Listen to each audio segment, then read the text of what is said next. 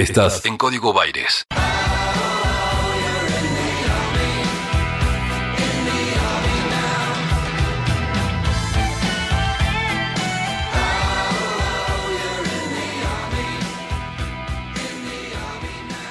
Ayer a la noche jugó la selección argentina de fútbol y se dio un hecho que no sé si tenía algún suceso en la historia que pudiese comparar. Jugó sin público. La selección no sé si alguna vez había jugado sin público, pero la situación de pandemia obligó a eso. ¿Qué pasaba históricamente en el fútbol argentino, de equipos, no de selecciones, cuando se jugaba sin público, lo que se llamaba a puertas cerradas, por algún, alguna sanción disciplinaria o por algún hecho en particular aislado. Se escuchaba los gritos del técnico, algún insulto de un jugador a otro, eh, alguna orden que se daban entre ellos en la cancha, al arquero, la pelota contra el palo, el clank y todo eso. Y la verdad que era un poco triste, porque da la sensación de que estás viendo un partido de potrero.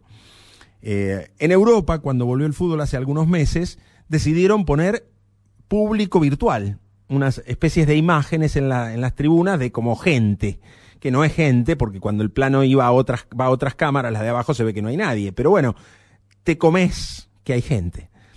En Europa también habían decidido, para la Champions y para los partidos de algunas ligas, poner un rumor de fondo, un, un sonido de gente, para que los comentaristas y los relatores le hablen encima como que hay gente. Claro, en nuestro caso, en Argentina, no decidieron poner público virtual, no sé si sería muy complicada la técnica, o, dijeron, no, ¿por qué hacer eso? Había banderas, que es también bastante más identificatorio del fútbol argentino, y decidieron no poner murmullo, decidieron poner cantitos de hinchada, o eh, algún tipo de frase, o alguna cosa que podría decir un grupo de hinchas o un estadio lleno, eh, en, determinados momentos. Y la verdad que uno dice, ¿lo hicieron para la tele? No, lo, hacía la, voz del estadio, por lo que comentaron. Es decir, por los parlantes de la bombonera se escuchaba eh, estos cantitos grabados, por supuesto, de algún otro partido, con tan buen tino, entre comillas, por parte del operador, que era el que, el que lo lanzaba, que estaba muy atento a las circunstancias de partido y, cuando había un gol errado o un tiro que pasaba cerca, eh, el tipo era rápido para reaccionar y poner un uh, ¿Qué es lo que hace la gente cuando pasa eso? O si hay un foul, ¡eh! o algún grito extemporáneo. Además de los cantitos y del sonido de la gente. Eh, y, y, al final, cuando faltaban algunos minutos, puso más o menos lo que habitualmente canta el hincha de la selección, faltando poco, sobre todo si se va ganando. Esto es, un 10 para el tipo que manejaba la consola. ¿Por qué? Y porque un tipo y una grabación lograban hacerte pensar en algún momento si te distraías de la situación y te olvidabas que estábamos en pandemia, que era un partido normal, que no se escuchaban los ruidos del partido, sino que se escuchaba como, como naturalmente escuchas. Hasta a veces los relatores se confundían. Y, y por ahí metían la pata y decían, uh, la gente, no, si no hay gente, es una grabación.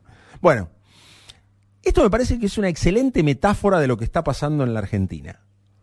Porque unos pocos tipos, muy lúcidos seguramente, muy inteligentes y con muchos medios técnicos, logran que unas marchas y unas manifestaciones de muy poca gente, en representación de la totalidad del país, se magnifiquen a tal punto por la televisión, por las radios, por las tapas de los diarios, que parezcan que son miles, cientos de miles o millones, cuando en realidad son decenas o centenares.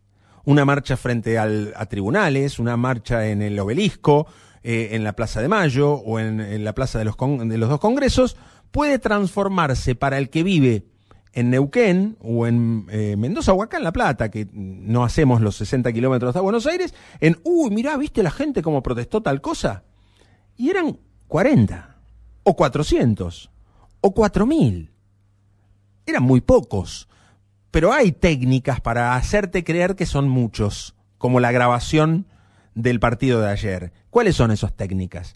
Bueno, cubrirlo con 17 móviles de televisión de distintos canales, poner la cámara abajo, no desde arriba, no poner un dron, mostrar desde abajo dos o tres banderas y tres o cuatro personas indignadas, Y eso te da la sensación, te crea un clima de que mira a la gente como protesta. Y es más o menos el mismo clima que por momentos parecía ayer en el partido. Mira a la gente como grita. Claro, y, caíamos en la cuenta, porque era fácil de determinar, que no había gente, que esto era una grabación muy bien hecha, muy bien lograda en el momento justo, con muy buen timing, pero no era real. Era una eh, personificación, como si fuera una teatralización de la situación.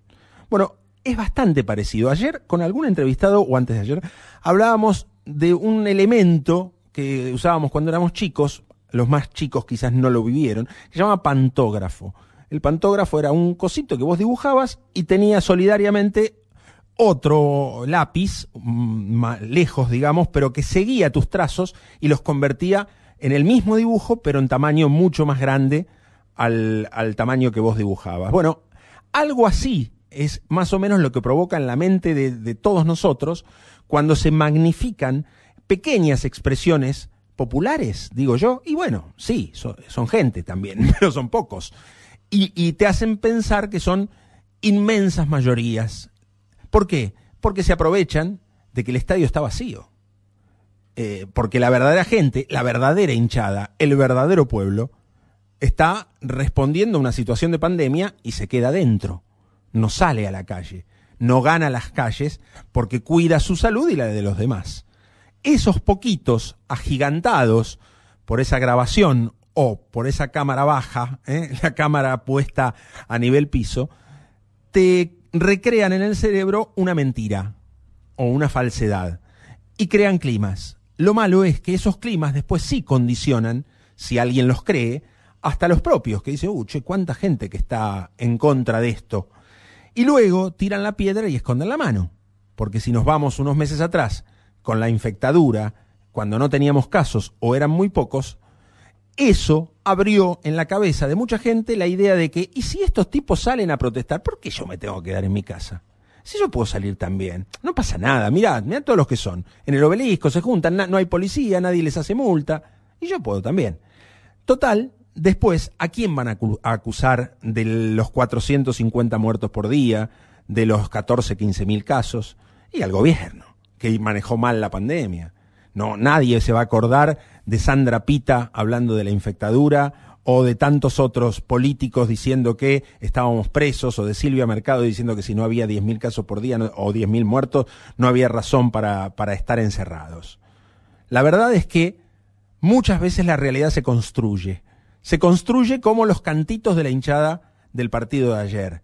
Y me pareció la metáfora perfecta para definir el momento en la Argentina en donde los climas se inventan por redes sociales, por medios de comunicación, y muchos incautos que se olvidan de la situación terminan por creérselo, a pesar de que están encerrados en sus casas. Por eso solo quiero hacer un homenaje a los verdaderos cantitos de la cancha. Cuando la gente pueda volver a salir, llenar un estadio y que 50.000 personas canten lo que para mí es la mejor canción de hinchadas del mundo.